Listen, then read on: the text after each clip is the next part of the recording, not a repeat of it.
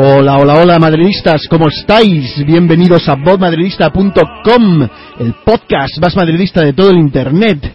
El único podcast que se parte la ceja defendiendo al madridismo, el archivo sonoro que graba en día de huelga general, esquivando piquetes informativos y desinformativos, el MP3 que se juega la pierna en terrenos encharcados, driblando armarios roperos y centrales con aspecto de estibador de lonja marinera.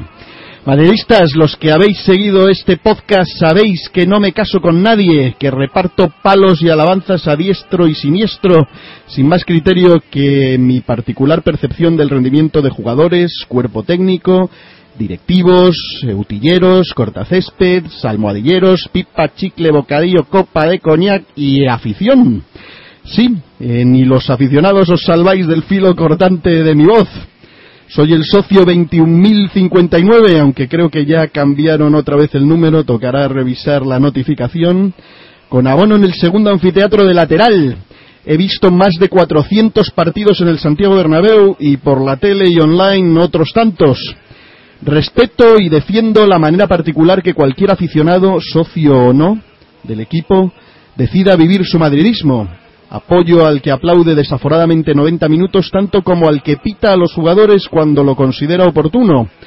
Creo con devoción fundamentalista que la crítica construye carácter y soy de los que opinan que sin un estadio crítico y exigente nuestras vitrinas estarían tan repletas como las de nuestros vecinos del patético. He visto, no, no he visto, he soportado en carne propia el envejecimiento inexorable del público del Bernabéu hasta convertirse en una colección de sujetos y sujetas, maduros y maduras, salpicada de spots convenientemente rellenados de público japonés y palcos VIP. En Twitter me he cosido a sopapos con radicales del antipiperismo dispuestos a realizar limpiezas de graderío con propuestas más o menos discriminatorias en busca del santo grial de la renovación generacional.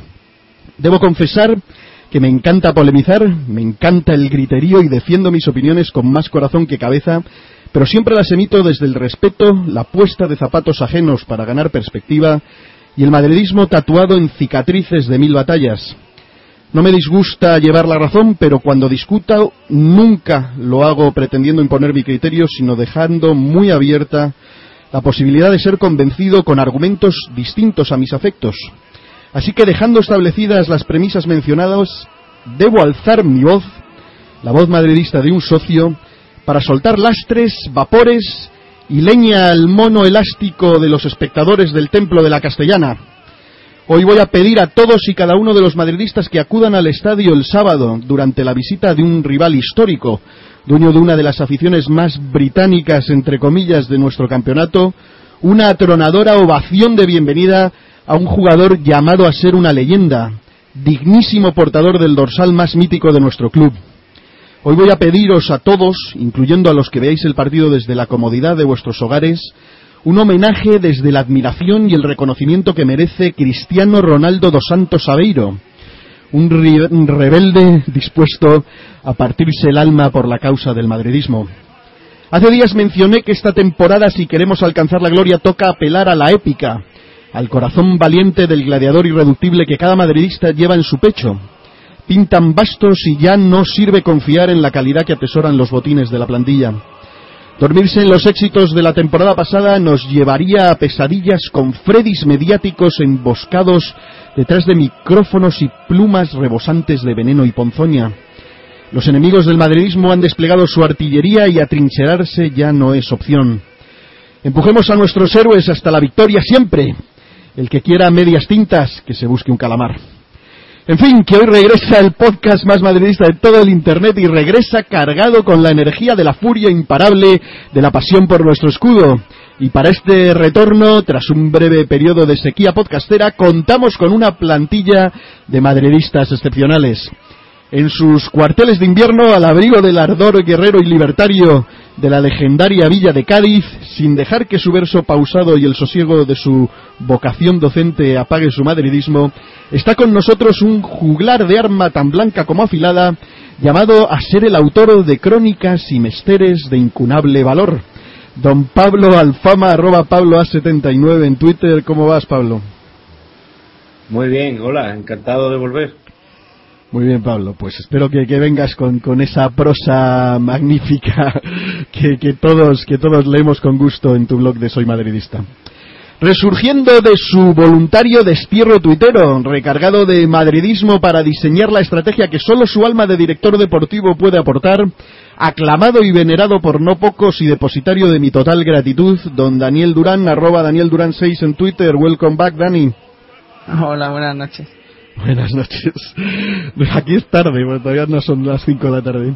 Representante no autorizado del piperío más clásico, vistiendo su uniforme de combate y su infaltable boina verde, luciendo las medallas ganadas en la vanguardia del frente de Concha Espina, el mítico y lenguaraz Don Davor. ¿Qué tal todo, Don Davor?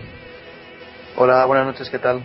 Buenas noches. Y acudiendo al llamado de nuestro pod, desde la cuna de la Reconquista, luciendo ardor guerrero y pelayismo, no os dejéis confundir que tras su natural belleza astur, este habitante de Grao exhibe un madridismo blindado, boreal y soñador, inocultable. Hoy está con nosotros la irrepetible Andrea, arroba Angara en Twitter. Bienvenida, Andrea. Hola, muy bien, bien hallada. Muchas gracias por invitarme. Gracias a ti por responder a nuestro llamado. Y bueno, vamos, vamos a, empezar contigo, Andrea, porque yo sé que también has sido bastante crítica. Yo lo he mencionado en la intro. Eh, la verdad es que yo he sido muy crítico con Cristiano muchas veces. He sido muy defensor del, eh, estadio en, innumerables discusiones. Todos los que me seguís por Twitter habéis sido testigos de alguna que otra de estas porque no faltan eh, cada, cada cierto tiempo aparecen.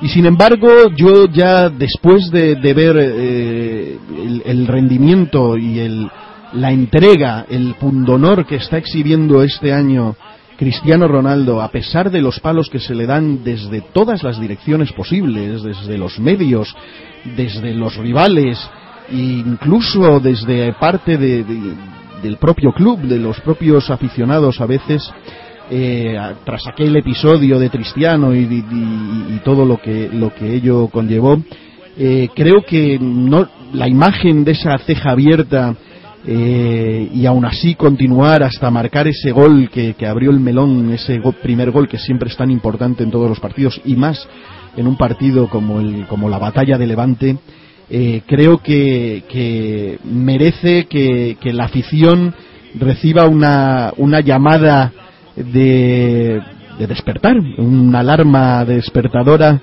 para, para que por fin eh, se le dé el reconocimiento que, este hombre merece. No sé qué opinas tú, Andrea. Pues opino eh, como tú que evidentemente merece ese reconocimiento, merece esa ovación.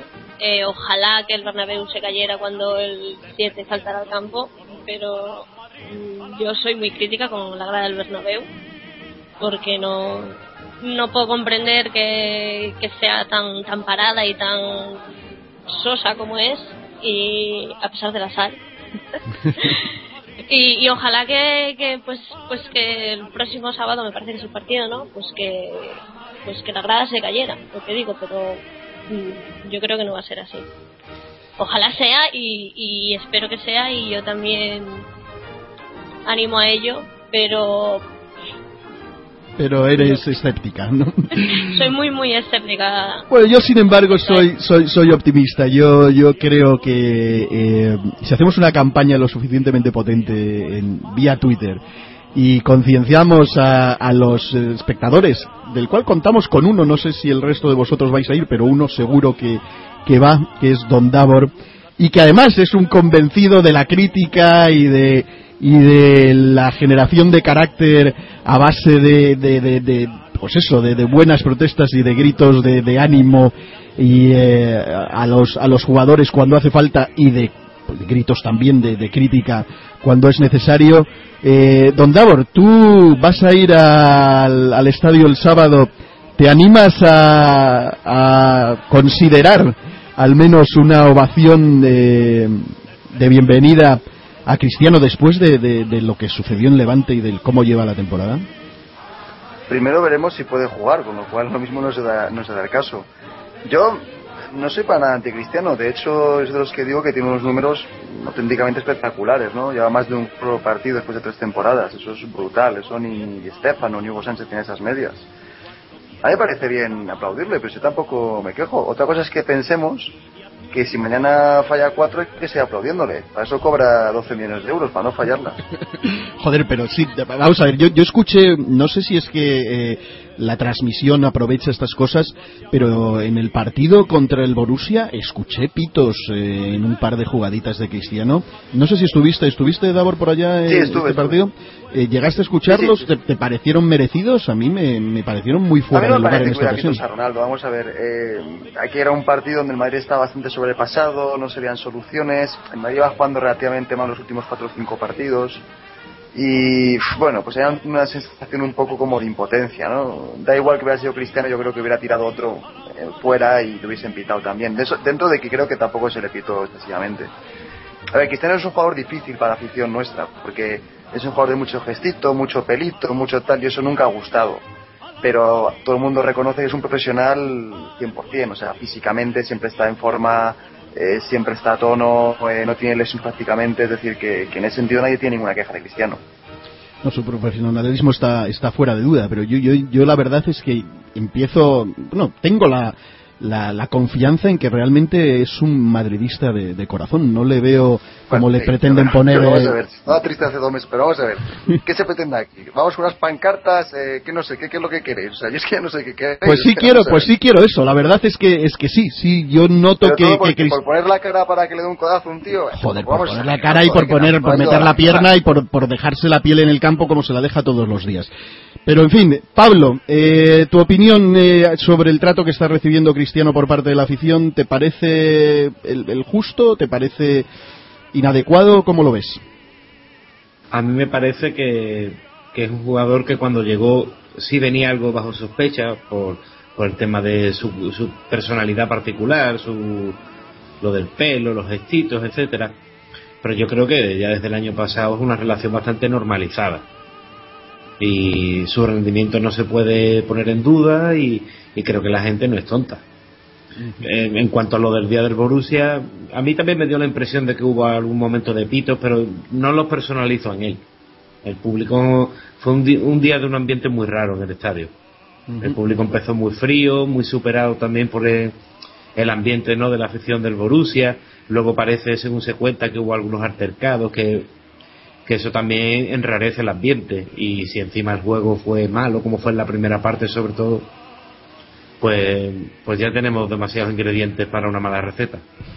En el caso de en el caso de Cristiano yo no, no veo que, que tenga una necesidad especial de de cariño. de ser de ser reivindicado. Yo creo que eso ya se lo ganó hace tiempo. Dani, eh, tu opinión con respecto a esta iniciativa de ovación a Cristiano. Por ahí leí un tuit que también tiene cierta razón, que da un poco de vergüenza que, haga falta hacer una campaña así, que nos surja de una manera más espontánea, pero a veces estas cosas también eh, te hacen ver, mm, eh, o sea, te hacen mirarte un poquito el ombligo como aficionado y decir, joder, a lo mejor no me estoy portando como debería con, con, este, con este fenómeno, ¿no? No, yo creo que tiene que ser algo complicado para Ronaldo, ¿no? Porque marca 90 goles y nadie le aplaude y le parte una ceja y todos pedimos que le aplaudan, ¿no? Entonces tiene que ser algo complicado de asimilar eso. Yo creo que a Ronaldo hay que aplaudirle cuando haga lo que tiene que hacer, que últimamente lo estamos viendo en el campo, ¿no? Cuando marque goles, cuando se deje la vida en el campo, ahí es cuando hay que aplaudirle como sí puede ser este fin de semana. Pero no solo podemos ir a lo fácil de aplaudirle porque se ha hecho una herida sangrando y juega. Eso es muy vistoso para el espectador, pero a un jugador hay que aplaudirle y más con lo que le ha costado cuando se deja la pena en el campo y cuando meta goles, cuando luche y deje de hacer gestitos, como sí estamos viendo ahora. La, la, temporada pasada se habló mucho de que veíamos un cristiano mucho más generoso, menos individualista, con muchos pases, hizo no solo un porronazo de goles, sino también una cantidad importante de, asistencias. Eh, ¿Veis evolución en este, en este jugador eh, o simplemente está desarrollando lo que aprendió en otros clubes, Andrea? Pues sí que se le ve una evolución. Mm, evidentemente lo que aprendí en otros clubes también lo tienes que guardar para, para ti, para tus, para tus experiencias futuras. Pero el Real Madrid yo creo que está consiguiendo unos números y, dar espectáculo, porque a lo mejor en estos últimos partidos sí que se, no se le está viendo tan, tan activo o tan, tan vistoso como queremos que se, que se le vea pero yo creo que es un, es un jugador que merece todas las, las opciones del mundo y efectivamente no solo por un codazo en, en, la ceja ni por ni por nada, sino que yo creo que, que se lo debemos porque nunca le tenemos en, en cuenta en el, en el campo. ¿eh? La grada del, del Bernabéu nunca le tiene en cuenta. Aplauden a Silva más que le aplauden a él y no yo sinceramente no, no encuentro sentido. Muy bien, yo no, no, quiero tampoco monopolizar el tema de, de Cristiano, quiero también pasar a analizar el, el, equipo, eh, pero no hay duda que Cristiano es, es nuestro buque insignia, es, es el jugador eh, franquicia, que es un término que se utiliza bastante y que es un, jugador que marca, marca las diferencias. Eh, Pablo, quería conocer también tu opinión si esta, este, esta rivalidad tan enfocada con Messi, tantas historias de estos premios individuales, esta semana hemos sido testigos de cómo en la liga de fútbol profesional se ignoran eh, los méritos de, de, Cristiano, incluso de Mourinho, un, equipo que bate el récord de puntos, que bate eh, récord de goles, que gana a todos los aspirantes al, al, título en sus estadios y sin embargo eso no le hace merecedor a Mou del título de mejor entrenador, se lo dan al señor Guardiola que salió en espantada a las primeras de cambio. Eh, todas estas cosas terminan afectando a un jugador ambicioso también en el plano personal, eh, como es Cristiano. ¿Crees que la crispación que existe con este asunto de la rivalidad con Messi eh, le está sirviendo, o sea, está siendo más negativo que positivo? Porque yo, yo creo que Cristiano más bien lo, lo debe ver como un aliciente para, para mejorar, ¿no? De que existe alguien que está ahí a un nivel eh, similar al suyo y, que te, da una oportunidad de, demostrar ciertas cosas. A ver, yo creo que habría que distinguir algunas cosas. Eh, en cuanto a lo futbolístico, la comparación entre Messi y Cristiano se puede resolver simplemente como una cuestión de gusto. Son dos jugadores que están para mí muy por encima del resto, cada uno con unas características y con unas virtudes especiales y decidirte por uno u otro puede ser simplemente cuestión de gusto. Pero yo creo que eh, esta competencia y esa, esa rivalidad por los premios individuales, contrariamente a lo que piensa mucha gente, yo creo que a Cristiano le ha beneficiado. Porque él se ha dado cuenta que no todo es los goles que mete, sino también la imagen y, y, y, yo estoy viendo desde el principio de esta temporada, quitando ese, esa declaración absurda de la tristeza que no venía a cuento en ningún caso. Yo estoy viendo un cristiano más, y, también incluso desde el club, como una conciencia más, desarrollada de, que, de que hay una batalla de imagen que se ha perdido. A mí personalmente me da igual, es decir, ni me importa el balón de oro, ni me importa la bota de oro, yo quiero que el equipo gane títulos y ya está, pero el balón de oro además lo considero un premio que, que ya creo que se ha devaluado bastante en los últimos años. Y no porque precisamente el que lo haya ganado no lo merezca, ¿no? Porque Messi siempre va a ser un digno ganador de ese premio, eso hay que reconocerlo. Pero ya son muchos años de, de olvidos interesados y de decisiones raras.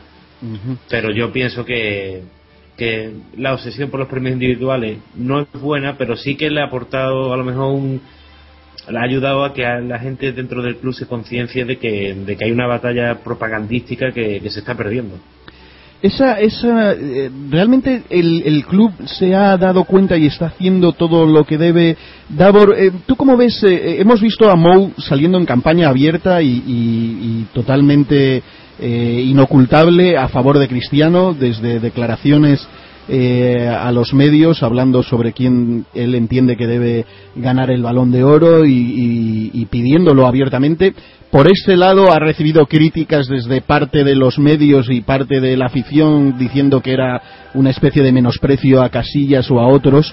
Eh, Casillas, capitán, filtró los votos que va a dar al balón de oro desperdiciando a mi entender los tres puntos que podría dar a Cristiano para dárselos a Ramos, que hubiera quedado muy bien dándole el segundo puesto. Y, sin embargo eh, no lo hace. Eh, ¿Cómo ves el apoyo institucional desde la zona noble del, club o, la falta de apoyo a, esta candidatura por un premio individual? Yo es que llego la mayor porque mm, creo que no ha habido apoyo de Mourinho, o al menos no como dices. Eh, yo lo que oí a Mourinho en la rueda de prensa fue que le preguntaron y no dijo claramente que quería ganarse Cristiano. Empezó a divagar sobre que era injusto que, el balón de oro se diera solo a uno. Que hombre, que él prefería ganarse el de su equipo, pero no dejó para nada claro que, que o sea, te haber dicho pues Cristiano y punto, ¿no? Eh, pero el tema de Casillas, pues mira, sin comentarios. Yo creo que aquí este hombre ha perdido un poco el norte. A mí me da pena porque ahora todo el mundo la atiza, cuando antes solo atizaba yo pero ahora parece que se ha puesto de moda pim pam pum y ya parece que me, digamos, me uno al resto, ¿no? Pero yo no creo que esté haciendo un apoyo para nada. Yo creo que eso es lo que sea cristiano y puede que tenga razón. O sea, si yo no digo que no tenga razón y que hay que apoyarle más, pero bueno, también es verdad que se va triste. Luego se va en la Audi ese nuevo que se ha comprado a casa y se le quitará un rato la tristeza. O sea, tampoco lo pongamos así. Joder, cómo vienes tú siempre. Hombre, es que a ver, es que nos olvidamos siempre de que esta gente no está aquí de gratis. Entonces, cuando hablamos de esto, ¿es que Cristiano juega aquí si no se le pagara? ¿O si se le pagara la mitad? Pues por supuesto que no, como es normal. Entonces, oye, este tío eh, gana también un dinero para que aguante también un poco algunas cosillas, ¿no? A ver, Andrea, eh, dale, dale, aquí se puede intervenir totalmente sin, sin necesidad de que yo dé de la palabra. Dime lo que quieras.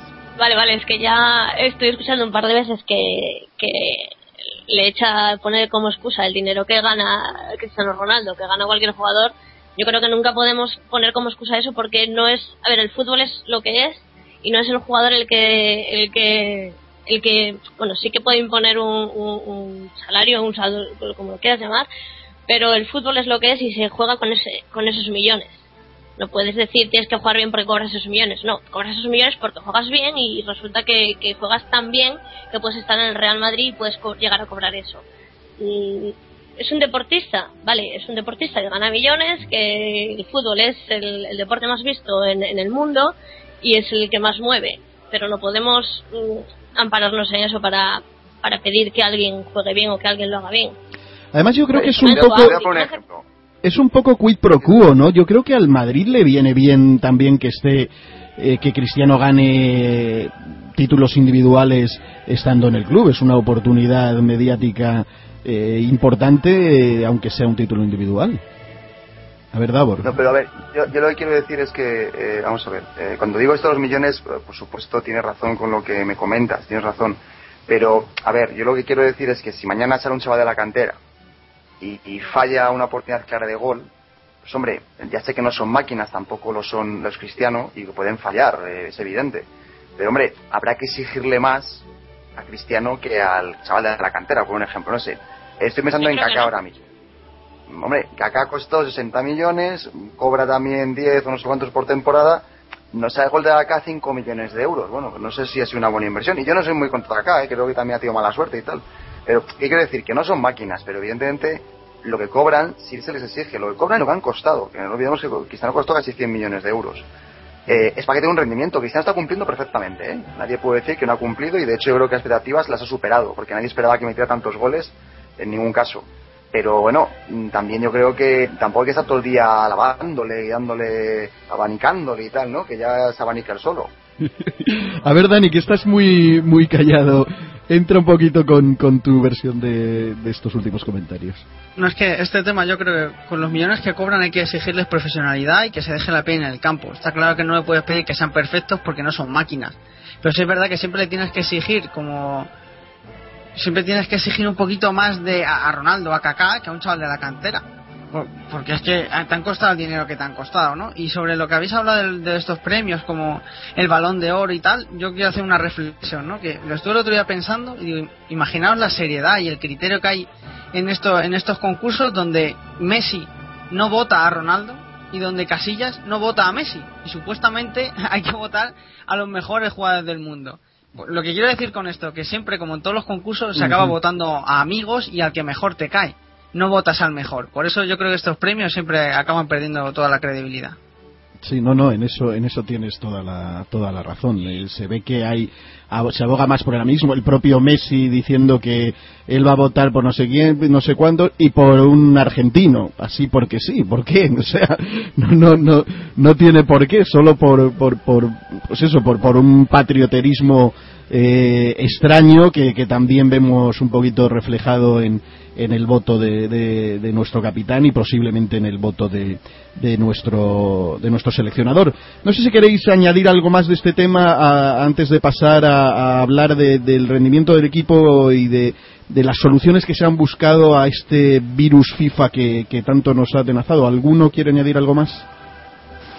Yo sí añadiría una cosa respecto a lo del balón de oro porque a veces se interpreta como que es una cuestión de ego, ¿no? Casi de cristiano, de la necesidad constante de reconocimiento, pero que hay que tener en cuenta también que el hecho de recibir un premio de este calibre, al margen de que para nosotros no valga nada, sí que tiene un impacto publicitario y en los contratos que se firman, ¿eh? Entonces habría que ver, eh, no, no, no solo para Cristiano, sino para el Madrid, qué repercusión tenía ganar, tendría que ganara tanto en, las cláusulas de objetivos de su contrato como de los contratos publicitarios de los que se beneficia el club. No, eso, el, plano monetario de estos premios es, es, obvio, ¿no? O sea, la atención que generan es brutal y a nivel planetaria, no es, no es una cuestión baladía a, ignorar. Vamos entonces con, con el asunto del, del, rendimiento del equipo. Eh, tuvimos una fecha FIFA la anterior que fue particularmente eh, lacerante, la mala suerte de Marcelo, encima con una lesión de larga duración, al mismo tiempo se lesiona a Coentrao, al que ya se ha recuperado y yo considero que para mí fue el mejor del partido de Levante por, por, muchas razones y porque además fue una labor en, un estadio, en, en una charca eh, imposible para la práctica del fútbol y viniendo de una lesión eh, tuvo un rendimiento para mí estratosférico fuera fuera de toda de toda duda pero quería eh, que analizáramos y, por eso le voy a pasar la palabra a Dani que es el, el más técnico de, de, nosotros, o al menos yo lo considero así, siempre sus análisis tácticos y técnicos y su pizarra ya legendaria así lo atestigua.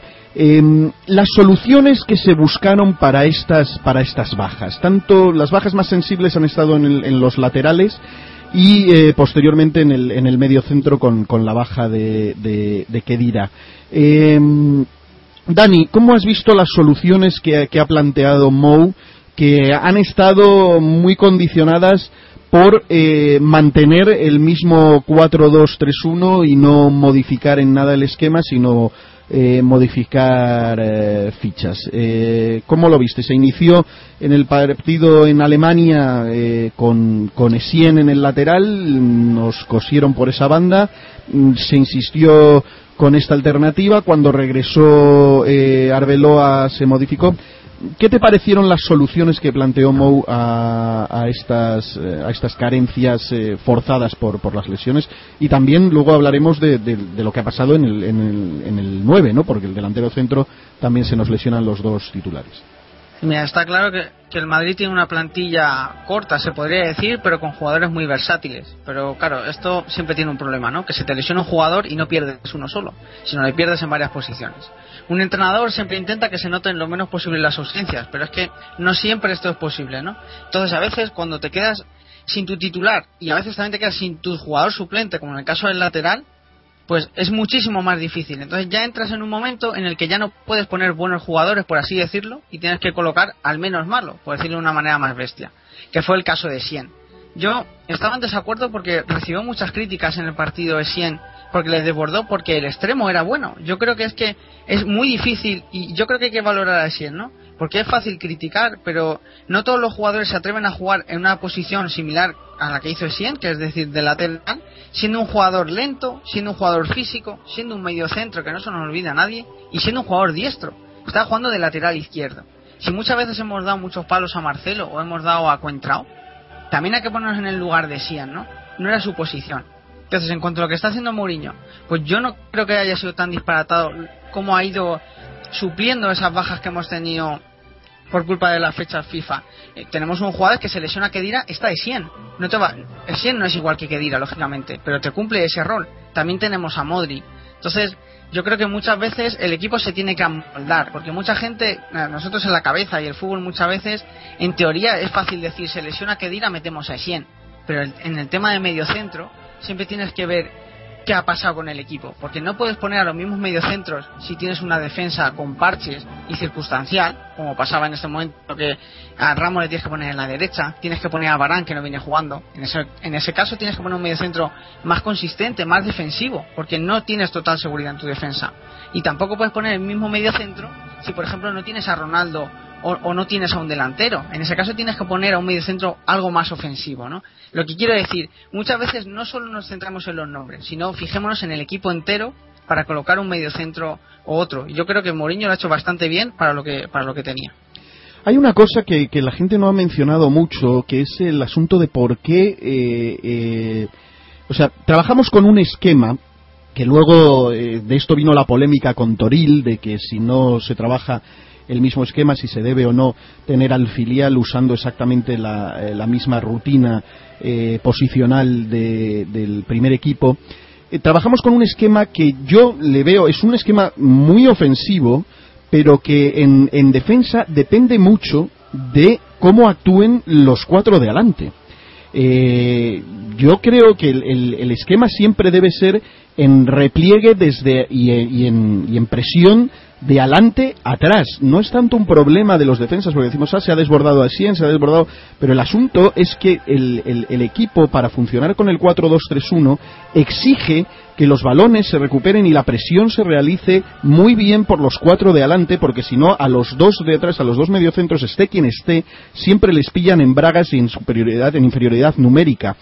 Eh, cuando pasan esa, esa primera línea. Entonces, cuando, eh, eh cuando Mou se ve con la necesidad, porque has perdido eh, piezas claves en este esquema, sigue con ese con, con, esa estructura en lugar de hacer por ejemplo o cambiar o modificar y meter eh, un, un, esquema de tribote un 4-3-3 que, que, no exige tanto esa presión de los de arriba porque la inferioridad numérica no se ve eh, tanto una vez que pasan esa, esa, primera, esa primera línea de presión. ¿Por qué Mou insistió en este, en este asunto?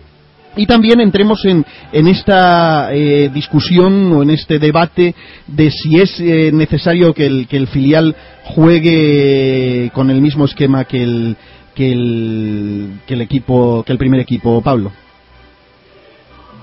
Bueno, yo, yo siguiendo tu razonamiento, a ver, yo añadiría que cuando se produce una situación de, de que hay varias bajas, incluso algunas localizadas en la misma posición, yo pienso que la función del entrenador en esos casos es minimizar daño.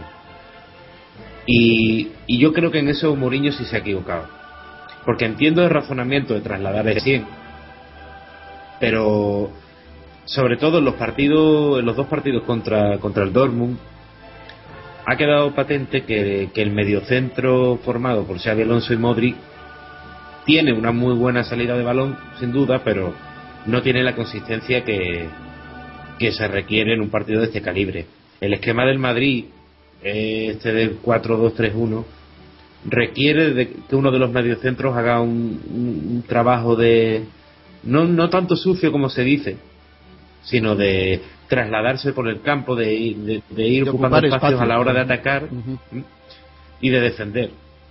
Y esa labor la hace Kedira perfectamente y Essien también la hace muy bien. Y al perder a esas dos piezas ahí, yo creo que el equipo se desangró por ahí.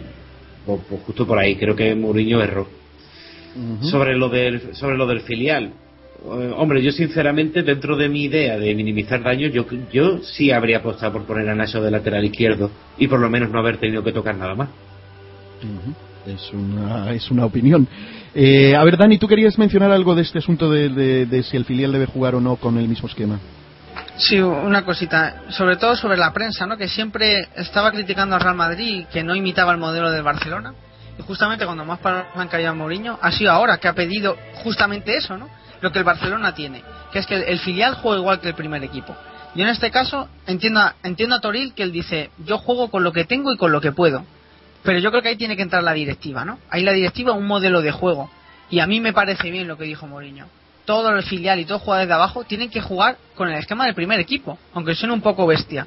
Pero es que es exactamente lo que dijo lo que dijo nuestro entrenador y lo que hace el Barcelona. Tú necesitas un lateral izquierdo y puedes tirar de abajo que ya está acostumbrado a, tu sistema de juego. Porque es en el caso de, de. Si juega en una, en una posición y en el primer equipo le vas a tener que colocar en otra, no le puedes usar a ese jugador. Entonces yo creo que aquí Mourinho eso que hizo es para que el Real Madrid y la directiva sobre todo se lo replantee bastante. Yo, sin embargo, no soy de la opinión de que el filial tenga que necesariamente jugar así. Se ha criticado mucho que teníamos un filial en Segunda B y que en Segunda B no se puede llegar a tener el nervio y la competitividad necesaria para dar el salto al primer equipo porque es, mucho salto. Y sin embargo, eh, si, por eso eh, necesitamos exigir al entrenador que se mantenga y se mantenga en lo más alto posible de la de, segunda, ¿no? De segunda A. Entonces, eh, si tú creas especialistas como la cantera del Barça, pues sí vas a tener repuestos, recambios para el primer equipo, pero no estás formando futbolistas eh, que, sirvan en cualquier otro lugar. Yo, yo sinceramente no estoy tan de acuerdo. Yo creo que a Toril eh, lo que se le pide es que, haga que el equipo sea competitivo, formando jugadores que sirvan pues en, cualquier en, todas las posiciones sin necesariamente ser estrictamente especialistas y si él considera que un 4-4-2 es el esquema que mejor se adapta a los jugadores que tiene, pues no, no le voy a, criticar en ese sentido. Yo no soy tan fundamentalista en este asunto de que, de que el filial tenga que tener eh, recambios listos eh, eh, a, disposición de, o sea, que sea simplemente que el único motivo de tener el filial es poder echar mano de, de jugadores cuando, cuando sea necesario en, en, la, en el primer equipo. Davor, tu opinión? Sí, perdona, que es que había dejado el micrófono. A ver, yo soy de tu opinión. Es decir, a mí este rollo de imitar a Barcelona en todo eh, resulta un poco cansino. Aparte de que pienso de que por mucho que hagamos eso, o sea, por mucho que el Barça haga eso, Messi sale porque sale Messi. Y hubiese salido igual con ese juego que con otro. Y evidentemente no hay tal. Dale, que tienes ahí 20 jugadores como Fábregas. Pues muy bien, ¿y para qué sirve eso? Al final tienes que largar a todos. Yo creo que es mejor que el Castilla se busque un poco la vida. Lo que sí que tiene sentido es que el filial tenga jugadores de 24 o 25 años, eso sí que ya no tiene ninguna proyección. Pero quitando ese tema, yo creo que el equipo, el Castilla tiene que buscarse un poco la vida. Y hombre, puede haber algún jugador específico que a lo mejor se hable con el primer equipo y darle a este, a este tío eh, salida, darle quiero que juegue en este puesto y bueno, se debe colaborar, pero yo tampoco creo que se deba jugar exactamente igual que el primer equipo. ¿Tiene sus ventajas? Sí, pero hay que tener en cuenta que, por ejemplo, en Madrid hemos cambiado de entrenador muchísimo en los últimos años pues si cada vez que hubiese cambiado el entrenador y hemos cambiado toda la cantera entera para buscar jugadores de un cierto perfil, pues tú fíjate, no quedaba nadie. No, pero, pero yo no lo digo en este caso por imitar al Barcelona. Sí lo digo porque hay que replantearse.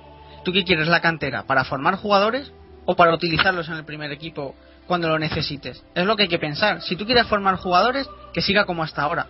Pero si tú quieres usar a la cantera en, cuando te haga falta, si tienes que hacer eso para poderlos utilizar y aprovecharlos mucho más. No por imitar al Barcelona ni porque salga un Messi, porque un Messi sale porque sale. Seamos sinceros, eh, si no se da esta carambola de que se han lesionado siete y no sé qué, ¿tú crees que Mourinho iba a llamar a alguien de la cantera? no, para, para, jugar de verdad, para ser titular. Yo creo que pues ¿eh? teniendo a Benzema y a Higuaín, pues no, no necesitamos ¿eh? tirar a Benzema, a Higuaín o a cualquier jugador de los que tenemos si me dejáis opinar sobre la cantera, yo creo que, que sí que tiene que ir un poco en función a lo, a, lo que juega el primer equipo, pero tampoco necesariamente. Lo que, lo que pasa con este tema de la cantera, que ahora estamos, digamos, un par de meses con la cantera, la cantera, la cantera, que nos quieren, eh, nos la meten en todas partes. A Mourinho, todas las ruedas de prensa, el único tema es la cantera y para atacarlo. para lo que usa la gente de la cantera es para atacarlo en el Madrid para lo que se debería usar la cantera es pues para, para encontrar perlas y, si esas perlas salen pues pues están, pero no no tenemos que necesariamente esperar a que la primera plantilla del Real Madrid haya cuantos más canteranos mejor. No, el Real Madrid tiene que estar lo mejor, lo mejor del mundo porque el Real Madrid es un equipo universal y no, no, no podemos encerrarnos en la cantera. Pero si en una situación como la que estamos viviendo ahora eh, que tenemos un montón de jugadores lesionados, pues sí que sí que tienen que estar ahí para, para poder suplir las, las faltas que tenemos. Y, para ello se necesita que un poco la cantera siga eh, el camino o, el juego del primer equipo, sino es que es a los jugadores los mareas y, y, se desubican. Abundando en lo que, en lo que dice Davor, eh, eh, de eso que, no ha habido mucha estabilidad en el, en el banquillo del Madrid. Eh, realmente, si, si hacemos eso de, que todas las, divisiones inferiores jueguen con el mismo esquema, casarnos con ese esquema no es un poco limitar las posibilidades de, de formación de, lo, de, jugadores que podrían ser válidos. ¿Por qué no formar a un eh, segundo delantero como, como Yese por si en algún momento nos interesa trabajar un 4-4-2? O yo no estoy seguro de que eso sea cerrarle las puertas del, del primer equipo. La verdad es que la tozudez con, con, un esquema a veces eh, eh, es, es, hipotecar un poquito el, el, el futuro del club. A ver, Pablo, parece que no estás de acuerdo con lo que digo. No, no, no estoy de acuerdo por lo siguiente. A ver, es verdad que si tú pretendes establecer toda una estructura de equipos de la cantera eh, siguiendo un modelo determinado, si luego cambias ese modelo, pues se te cae todo el castillo. Eso es de cajón. Pero es que eso precisamente es uno de los grandes problemas que ha venido teniendo el Madrid. Y es que el Madrid elegía, elegía entrenadores sin ningún criterio. Es decir, lo que demuestra que tú tienes un, modelo, que tienes algo, un objetivo que persigues y que tienes una estructura, es que cuando tú tienes que elegir un nuevo entrenador, buscas a uno que se ajuste a tu estructura. No puedes estar continuamente cambiándolo todo. Ahora, el día que se vaya Mourinho, ¿qué va a pasar? Pues que tendremos que empezar de cero otra vez. Porque además se está con todos estos problemas, lo que se está evidenciando es que por, por detrás de Mourinho no existe una estructura del club. Aquí sigue quedando todavía restos de la etapa anterior, como Ramón Martínez, que nadie entiende muy bien qué hace ahí. Está Pardeza, que tampoco se sabe qué hace exactamente, que supuestamente tiene cierto poder deportivo respecto a la cantera. Como redactar comunicados, ¿no? Sí, bueno. Y, y también, también a mí me, me comentaron hace pocos días que parece que el proyecto era que el que se encargara de ser manager de la cantera fuera el propio Toril, que de ahí su renovación. Veremos por dónde evoluciona esto, si empiezan a prescindir ya de otros elementos y pero yo sí creo que la estructura es necesaria. Es que tú, eh, no tanto repetir el esquema en sí, que eso es algo más aleatorio, como el hecho de que trabajes unos perfiles determinados de jugadores que son los que te pueden servir a ti. Y yo creo que eso sí es necesario. Yo estoy de acuerdo contigo en que ha habido un caos eh, tremendo en el asunto de la elección de entrenadores, porque, vamos, desde traernos al segundo de Ferguson, pasar luego por los López Caros, los, pues, los Juan de Ramos, luego eh, y, esto pues pues también pasando por el cuadrado mágico de Vanderlei Luxemburgo un tío con cero experiencia en el fútbol europeo una apuesta extraña. Luego que si queremos al Wegner español o de la liga española y traemos a, a Pellegrini. La verdad es que en ese sentido coincido contigo en que no ha habido mucho criterio a la hora de qué es lo que necesitaba el el, banquillo, pero de ahí a casarse con una filosofía de juego rígida, porque yo sinceramente ya veo cierta rigidez en el asunto del esquema de, de Mou, porque cuando no ha tenido las piezas, lo que no ha modificado ha sido el esquema, no, no, no, no ha tratado de, de proteger o arropar el juego de otra manera, sino ha, tratado de poner parches al esquema en lugar de decir, bueno, con lo que tengo, ¿qué esquema es el más adecuado? O al menos eso es mi opinión, a mí es lo que me, lo que me parece. Eh, eh, Dani, em, en, en, cuanto a este tema de, de, cómo ha ido evolucionando lo de los entrenadores, eh, desde que se fue o desde que se expulsó a, a Del Bosque, ¿tú crees eh, más conveniente un perfil tipo Ferguson para 15 años en el banquillo o, alguien que pueda estar 3-4 años y luego venga alguien que a lo mejor no tenga exactamente la misma filosofía? Yo es que creo que a un entrenador no se le puede poner un tiempo, ¿no? Yo creo que es que dure lo que tenga que durar dando el máximo. Pero sí es verdad que la forma de estructurar la cantera al primer equipo sí obliga un poquito más a la directiva a encontrar un entrenador con vista a largo plazo. Y es que es como ha dicho Pablo, ¿no? Tú tienes que habituar, tienes que buscar un entrenador que se, que se amolde a tu equipo. No puedes amoldar tu equipo y al entrenador que venga, porque eso es un caos como lleva pasando hasta ahora. Y lo que tú dices de, de la cantera, de que tenemos que preparar para el futuro, eso está bien, ¿no? Pero si siempre preparas a gente para el futuro, para el mañana y por si acaso, nunca lo utilizas hoy, que va a ser cuando de, verdad te va a hacer falta. Andrea, ¿algo más que añadir a este peliagudo asunto? Pues no. ¿Algún, otro? No, porque, no porque estoy eh, de acuerdo y en desacuerdo. Yo respecto a la cantera es, la, idea que tengo y respecto a lo de los entrenadores pues tuvimos unos años ahí en tierra de nadie que, era un caos pero bueno por suerte trajimos a Mourinho y poquito a poco yo creo que ojalá vaya encargando las cosas que ya lo está haciendo. Ojalá siga siga imponiéndose un poco porque yo creo que es un es un tío que sabe como todos bien sabemos y, y yo creo que nos, nos puede llevar nos puede llevar por, por muy buen camino si, si le hacemos caso y si se le hace caso, que, que ojalá se le haga caso porque por lo visto está un, está un poco solo. Y es ley de vida, cuando se cambian de entrenador, pues mm, tener la misma filosofía, buscar siempre un entrenador con la misma filosofía para que case con tu club mm, es casi imposible porque todos los entrenadores van a querer imponer un poco su, forma de jugar y, y, es imposible que encuentres a, a dos iguales. Pues ojalá Mourinho se quedara para siempre. no, vitalicio, pero, pero bueno. Bueno, el, club ha tenido el, club ha tenido periodos eh, de, entrenadores eh, ciertamente estables. Recordemos la etapa de Miguel Muñoz que trajo mucho éxito a, vamos a nuestras vitrinas no eh, con, con, muchos títulos y, y, bueno luego ha tenido otro tipo de fases más más erráticas, pero es que también es un, es un asiento caliente. estar ahí con, con toda la presión externa, con el, el famoso entorno eh, yo creo que también lo, lo, que ha aportado Mou de estabilidad es eh, haber blindado al equipo de, de, ese, de esas malas influencias del entorno que siempre quiere meter mano al, al club, ¿no, Davor?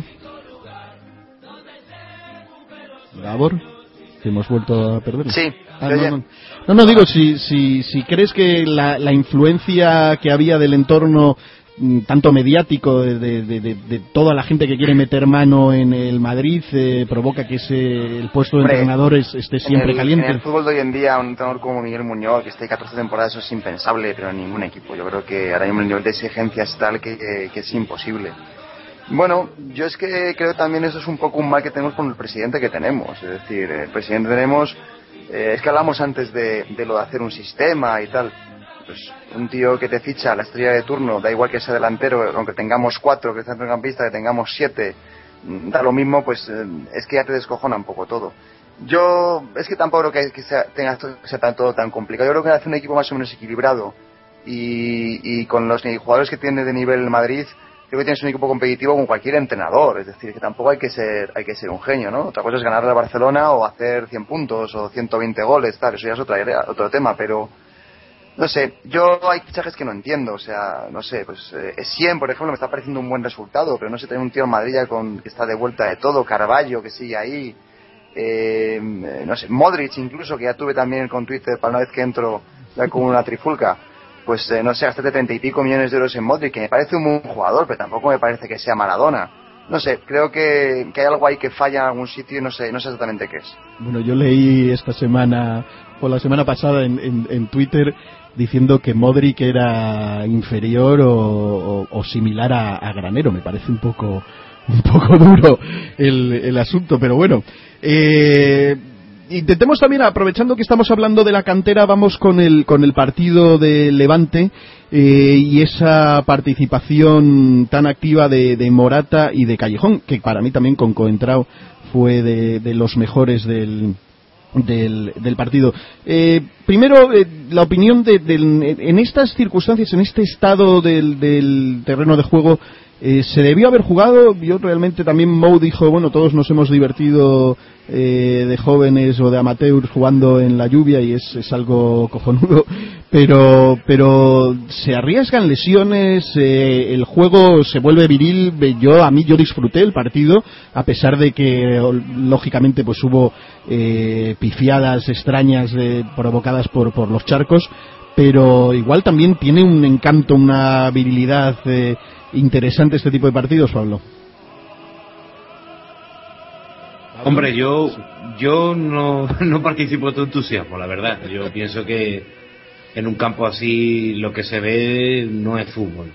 Bueno, sí es fútbol, porque además durante muchos años hemos estado a ver auténticos barrizales, pero pero no se puede ver juego. Lo que sí es cierto es que este tipo de partidos, una vez se ganan, sí que creo que pueden tener un efecto muy beneficioso sobre una plantilla. Eh, es un es un golpe de autoconfianza tremendo y de, haber resistido en unas circunstancias muy muy duras y, y en ese sentido sí. Es decir al final está claro que una liga son demasiados partidos como para ponerte especialito. Tienes que, que ir sobreviviendo a todo.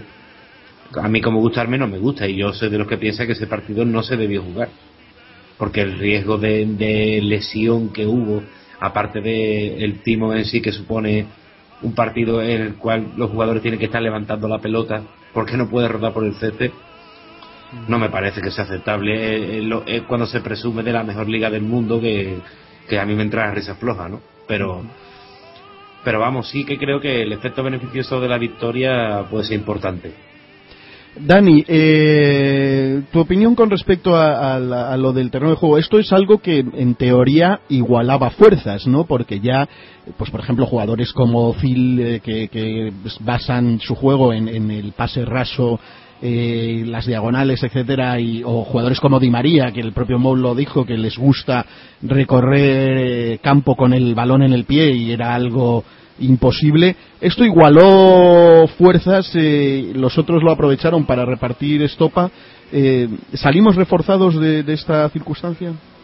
Sí, este es el típico partido con ADN Mourinho, ¿no? Como yo digo. Este partido hace unos años lo hubiéramos perdido 1-0 2-1 sí o sí. Y este año, gracias a Mourinho, estamos viendo que te puede llamar Ronaldo, te puede llamar Casillas, Sergio Ramos, Pepe, que te dejas la vida en el campo. Y si hay agua, pues eh, porque en estos partidos con el terreno así no juegas a, lo que te deja y a lo que surge, ¿no? Que quieras que no es lo bonito del fútbol, porque te tiras una semana entera diseñando un esquema y una forma de juego y cuando llega el partido está encharcado y tienes que jugar al patadón como lo hizo el Real Madrid.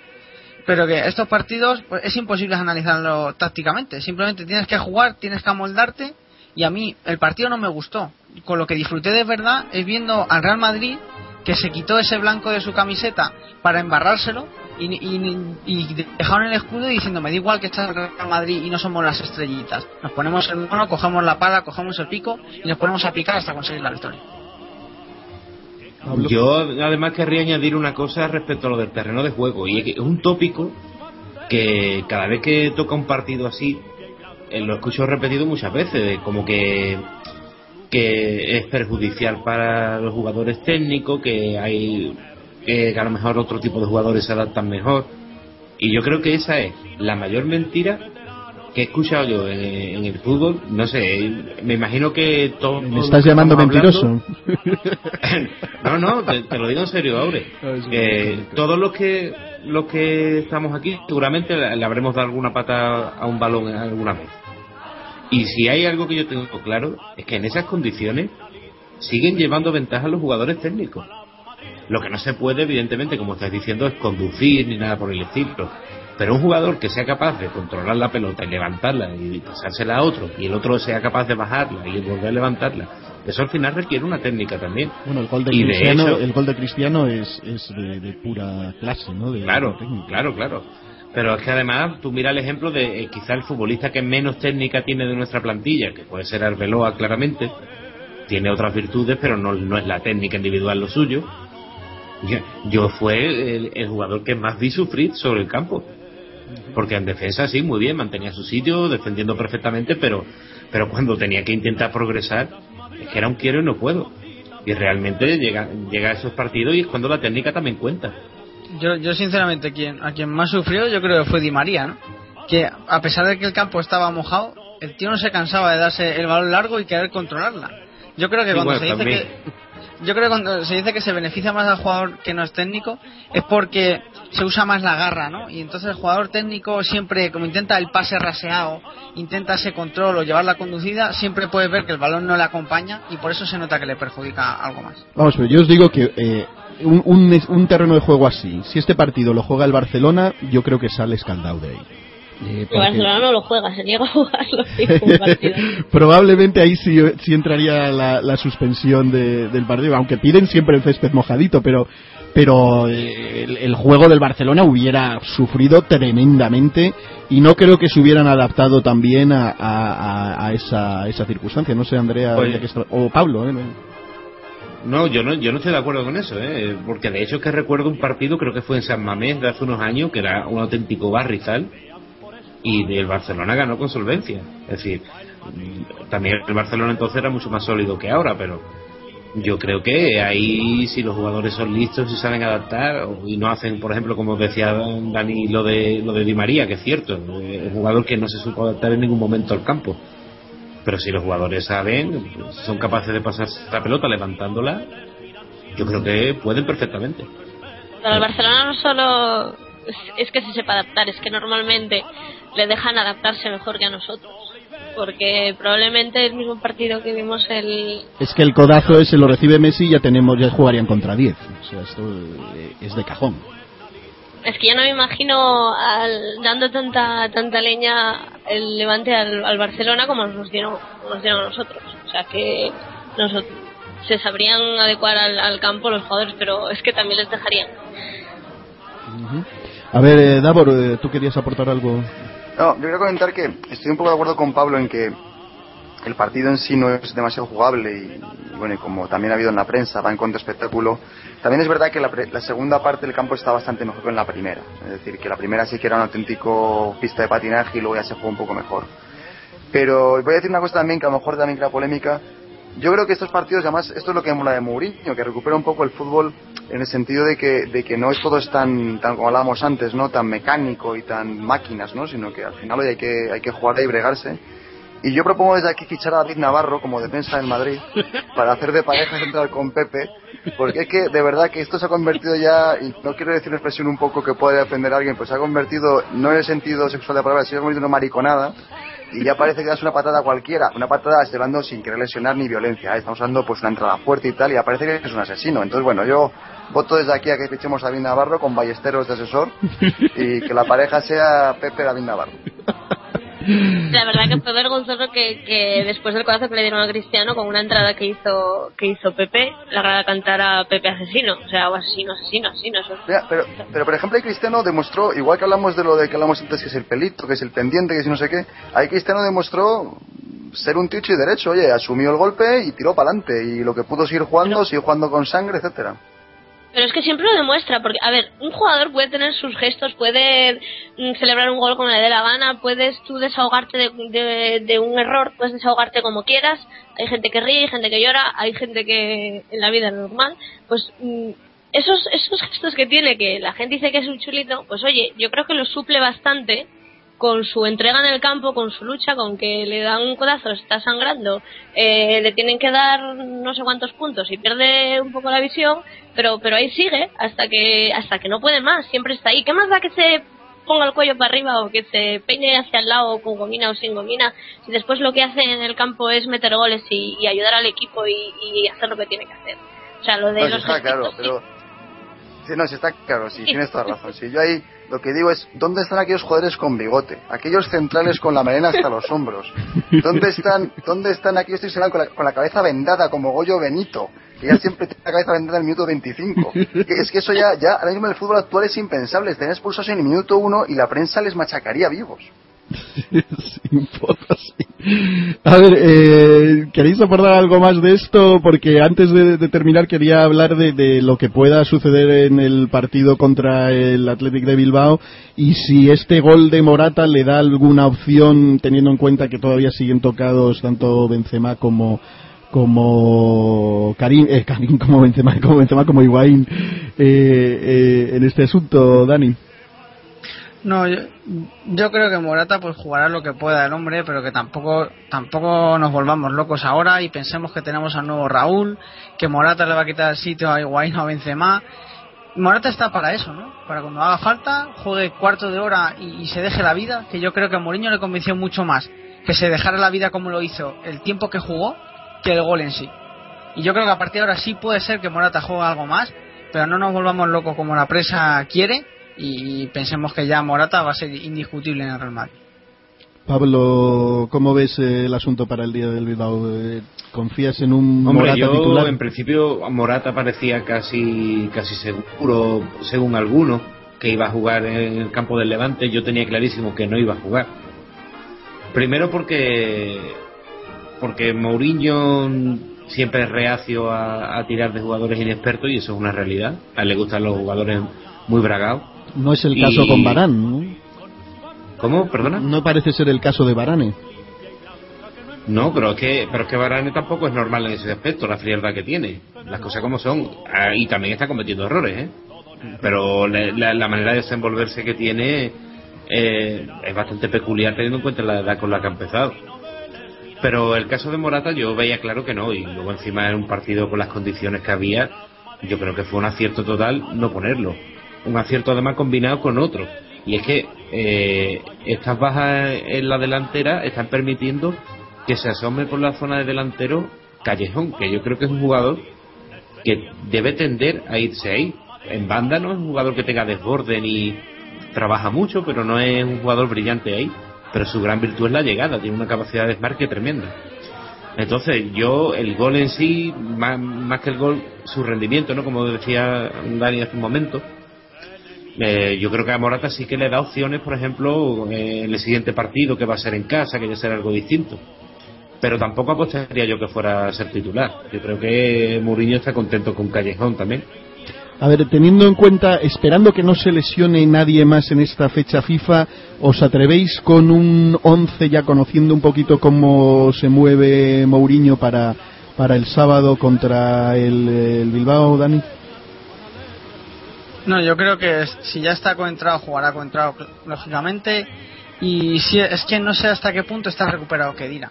Pero sí creo que jugará un, un, un, un once muy similar al de anterior partido, pero solo que si Kedira está recuperado jugará y, y coentrado seguro. O sea, adelante, sigues viendo la apuesta por Callejón, eh, Cristiano, Zilde y María. Sí, yo, yo, hombre, Cristiano no sé yo si estará para jugar. Sí es verdad que a lo mejor al haber tantas bajas puede ser que llegue Morata, pero creo que he leído que Benzema ya está recuperado. O sea que yo creo que creo que Morata no, no tiene opciones de titular, por lo menos a día de hoy. ¿Y eh, veis alguno la posibilidad de Kaká eh, como alternativas teniendo en cuenta que Ozil está tocado? O más, más Modric posiblemente tenga más opciones ahí. A ver, eh, Andrea. Yo me decanto más por Modric.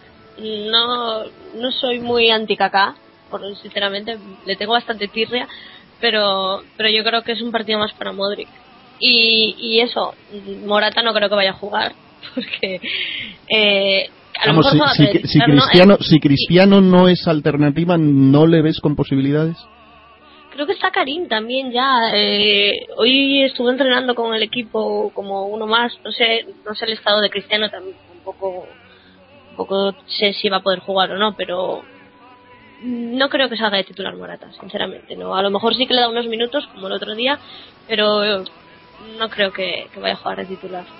Davor, ¿cómo ves este partido contra el Athletic de Bilbao? Son un equipo que siempre tiene una especial, un especial interés en, en- en darnos guerra. Yo los veo como todos, bastante fácil. Eh, al final, eh, no sé, yo siempre hago lo mismo, ¿no? Miro jugador por jugador y sinceramente ninguno, bueno, quizás este, ¿cómo se llama este? Eh, que es bajito y Mu- rubio. Muniain, Muniain. eh, Muniain, sí. El resto ni uno solo podría ni siquiera estar en la plantilla de 25 en Madrid, ¿no? Pues bueno, yo creo que, bueno, Llorente quizás también, ¿no? Pero como no sale tampoco cuenta. Yo creo que, que el en el en San Mamés otra cosa. Yo creo que el Bernabéu deberíamos ganar fácil. Eh, no creo o no debería de jugar Cristiano en el sentido de que no, no creo que valga la pena forzar. Eh, creo que podría ser un buen partido para Kaká. Y bueno, por lo demás yo creo que no íbamos a tener excesivos problemas. Pablo, no hemos escuchado tu opinión al respecto del partido contra el Athletic. Bueno, yo espero una, una alineación también igual o casi igual que la del día del Levante. La duda de Cristiano para mí no es duda, yo no me creo que no vaya a jugar, porque no tiene, realmente no tiene nada, que le han puesto unos puntos, bueno, pues vale, con los puntos ya jugó la, el tiempo que pudo y solo se tuvo que retirar porque había perdido la visión. Es decir, Cristiano, para que no juegue hay que dispararle. Así que me cuesta mucho creer que no vaya a jugar. No, así que no espero más baja en ese sentido. Sí creo que aunque Kedira esté recuperado, es más probable que lo, que lo mime un poco y que vuelva a tirar de 100 como titular. Por lo demás, creo que lo mismo. Muy bien, pues eh, yo creo que hasta aquí vamos a llegar. Ya llevamos, hemos sobrepasado la, la hora, la hora de podcast, pero quería una última opinión sobre cómo veis las posibilidades en Liga eh, yo sinceramente sigo viendo un Barcelona más débil, pero que ha tenido una potra, una ayuda habitual del Villarato. Pero, eh, vamos, por ejemplo, se, vio con, en, en, sus doble partido contra el Celtic que las pasaron putas en casa y las y, y perdieron en, en, en Glasgow. Eh, pero sin embargo no termina no termina de pinchar. No veo a los rivales saliendo como decía Andrea con ese con el cuchillo entre los dientes a, a hacerles pupita.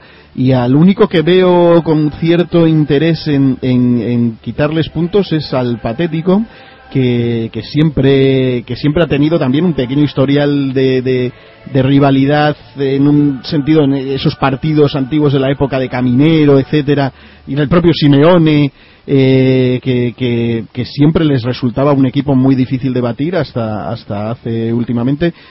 Quiero vuestra opinión de cómo veis el, lo que resta de, temporada. Ya sé que todavía quedan muchos partidos, pero eh, ¿qué, qué, ¿qué, expectativas tenéis? Yo insisto, como dije en la intro, que creo que este año nos toca la heroica y que vamos a tener que estar eh, peleando y peleando recio hasta el final. Eh, a ver, eh, no sé, Dani. Sí, yo creo el Atleti es un poco como Carlos Sainz, ¿no? Hace bien, juega bien y cuando llega al final de la carrera se le para el coche y le adelantan todos. Yo creo que va a, va a, pasar algo parecido. Entonces yo quiero hacer una reflexión, ¿no? El primer año de Mourinho ganamos la Copa del Rey, nos hizo ilusión. El segundo año ganamos la Liga y nadie estaba triste por no haber ganado la Copa del Rey. Y llega el tercer año y yo creo que ganamos la Champions y yo creo que a nadie le va a importar no ganar la Liga. yo, yo quisiera ganarlo todo. En cualquier caso, Andrea.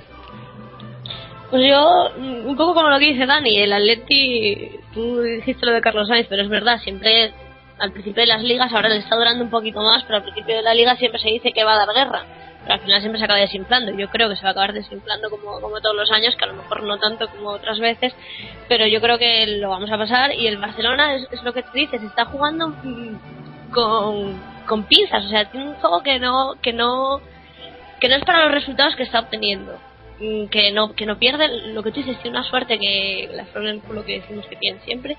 Es, es, es, increíble la suerte que tiene porque no tiene un juego como para llevar los resultados que lleva. Y pues nosotros pues espero que sigamos creciendo y que poquito a poco que no sé uh -huh. pues que bueno, ganamos la liga y la Champions. O sea, yo lo que quiero este año es la Champions. No me importaría dejar de lado la liga. Ah, no, yo sí, Para... si me dices que, que, que, se puede firmar, yo firmo Champions. Y, Oye, es que tengo unas ganas de décima ya que no puedo con ella.